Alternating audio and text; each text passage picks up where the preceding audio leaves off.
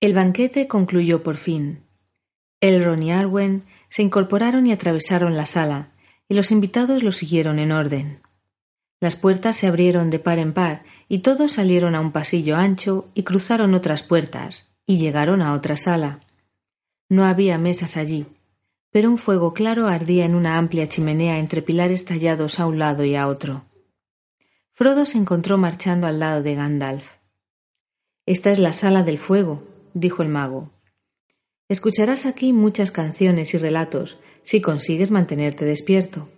Pero fuera de las grandes ocasiones la sala está siempre vacía y silenciosa, y solo vienen aquí quienes buscan tranquilidad y recogimiento. La chimenea está encendida todo el año, pero casi no hay otra luz. Mientras Elrond entraba e iba hacia el asiento preparado para él, unos trovadores elfos comenzaron a tocar una música suave. La sala se fue llenando lentamente, y Frodo observó con deleite las muchas caras hermosas que se habían reunido allí. La luz dorada del fuego jugueteaba sobre las distintas facciones y relucía en los cabellos. De pronto vio, no muy lejos del extremo opuesto del fuego, una pequeña figura oscura sentada en un taburete, la espalda apoyada en una columna. Junto a él, en el suelo, un tazón y un poco de pan. Frodo se preguntó si el personaje estaría enfermo, si alguien podía enfermarse en Rivendell, y no habría podido asistir al festín. Parecía dormir, la cabeza inclinada sobre el pecho, y ocultaba la cara en un pliegue del manto negro. Elrond se adelantó y se quedó de pie junto a la silenciosa figura. Despierta, pequeño señor, dijo con una sonrisa. Enseguida se volvió hacia Frodo y le indicó que se acercara, He aquí llegada la hora que tanto has deseado, Frodo. He aquí un amigo que te ha faltado mucho tiempo. La figura oscura alzó la cabeza y se descubrió la cara. ¡Bilbo! gritó Frodo reconociéndolo de pronto y dando un salto hacia adelante. Hola, Frodo, mi muchacho, dijo Bilbo. Así que llegaste al fin. Esperaba que tuvieras éxito. Bueno, bueno. De modo que estos festejos son todos en tu honor, me han dicho. Espero que lo hayas pasado bien. ¿Por qué no estuviste presente? gritó Frodo. ¿Y por qué no me permitieron que te viera antes? Porque estabas dormido, pero yo te vi bastante. He estado sentado a tu lado junto con Sam todos estos días, pero en cuanto a la fiesta, ya no frecuento mucho estas cosas. ¿Y tenía otra cosa que hacer? ¿Qué estabas haciendo? Bueno, estaba sentado aquí, meditando. Lo hago con frecuencia desde hace un tiempo y este sitio es en general el más adecuado.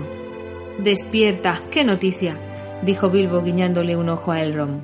Frodo alcanzó a ver un centelleo en el ojo de Bilbo y no advirtió ninguna señal de somnolencia. Despierta.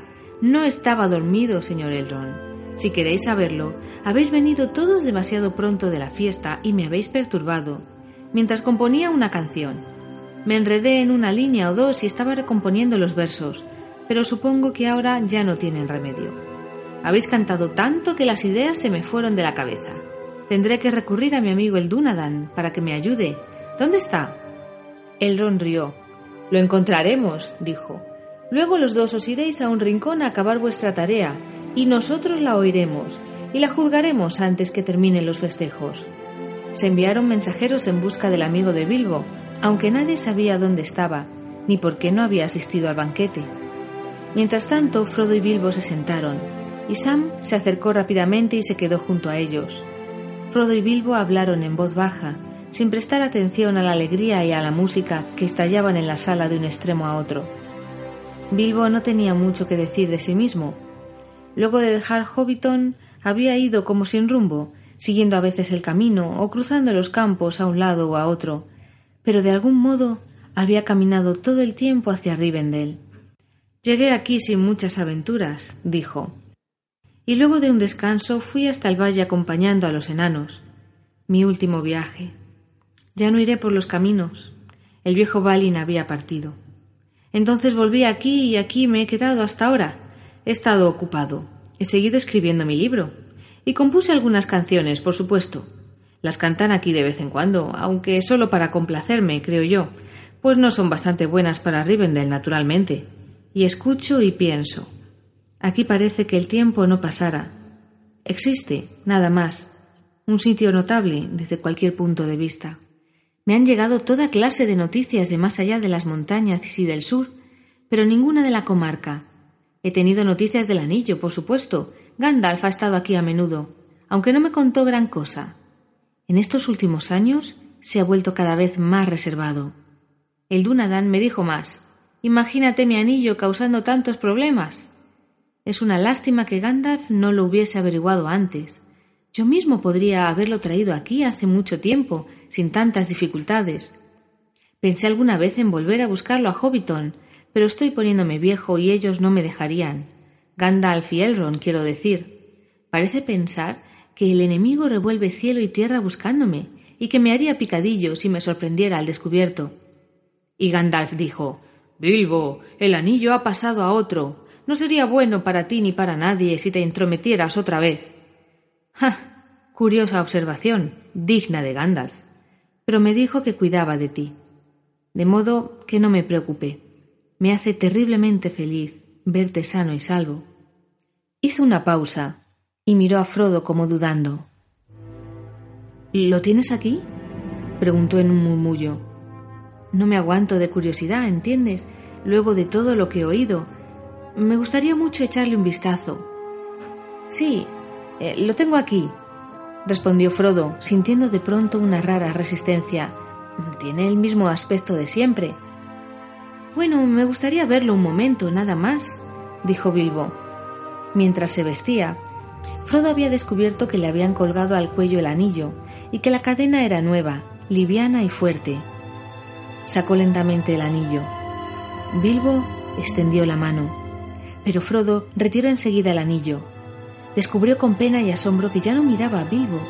Parecía como si una sombra hubiese caído entre ellos, y detrás de esa sombra alcanzaba a ver una criatura menuda y arrugada, de rostro ávido y manos huesudas y temblorosas. Tuvo ganas de golpearla. La música y los cantos de alrededor se apagaron de algún modo y hubo un silencio. Bilbo echó una rápida mirada a la cara de Frodo y se pasó una mano por los ojos. Ahora lo entiendo, dijo, apártalo. Lo lamento, lamento que te haya tocado esa carga, lo lamento todo. ¿Las aventuras no terminan nunca? Supongo que no. Alguien tiene que llevar adelante la historia. Bueno, no puede evitarse. Me pregunto si valdrá la pena que termine mi libro. Pero no nos preocupemos por eso ahora. Veamos las noticias. Cuéntame de la comarca. Frodo ocultó el anillo, y la sombra pasó dejando apenas una hilacha de recuerdo. La luz y la música de Rivendell lo rodearon otra vez. Bilbo sonreía y reía, feliz. Todas las noticias que Frodo le daba de la comarca, ahora de cuando en cuando aumentadas y corregidas por Sam, le parecían del mayor interés, desde la tala de un arbolito hasta las travesuras del niño más pequeño de Hobbiton. Estaban tan absortos en los acontecimientos de las cuatro cuadernas que no advirtieron la llegada de un hombre vestido de verde oscuro. Durante algunos minutos se quedó mirándolos con una sonrisa. De pronto Bilbo alzó los ojos. ¡Ah! Al fin llegaste, Dunadan. exclamó. Trancos. dijo Frodo. Parece que tienes muchos nombres. Bueno, Trancos nunca lo había oído hasta ahora, dijo Bilbo. ¿Por qué lo llamas así? así me llaman en Bre, dijo Trancos riéndose. Y así fui presentado.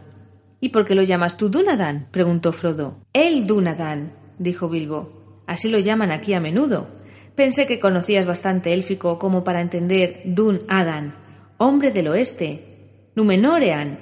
Pero no es el momento de elecciones. Se volvió hacia Trancos. ¿Dónde has estado, amigo mío? ¿Por qué no asististe al festín? La dama Arwen estaba presente. Trancos miró gravemente a Bilbo.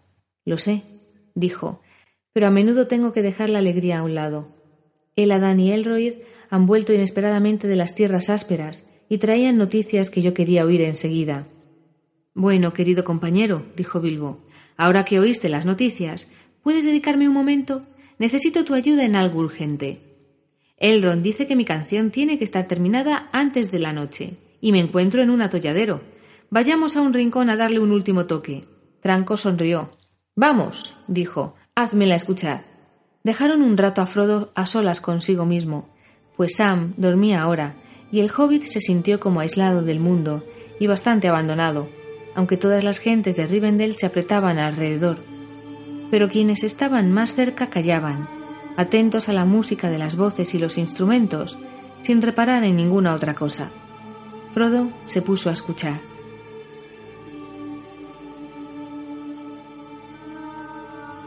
Al principio, y tan pronto como prestó atención, la belleza de las melodías y de las palabras entrelazadas en lengua élfica, aunque entendía poco, obraron sobre él como un encantamiento.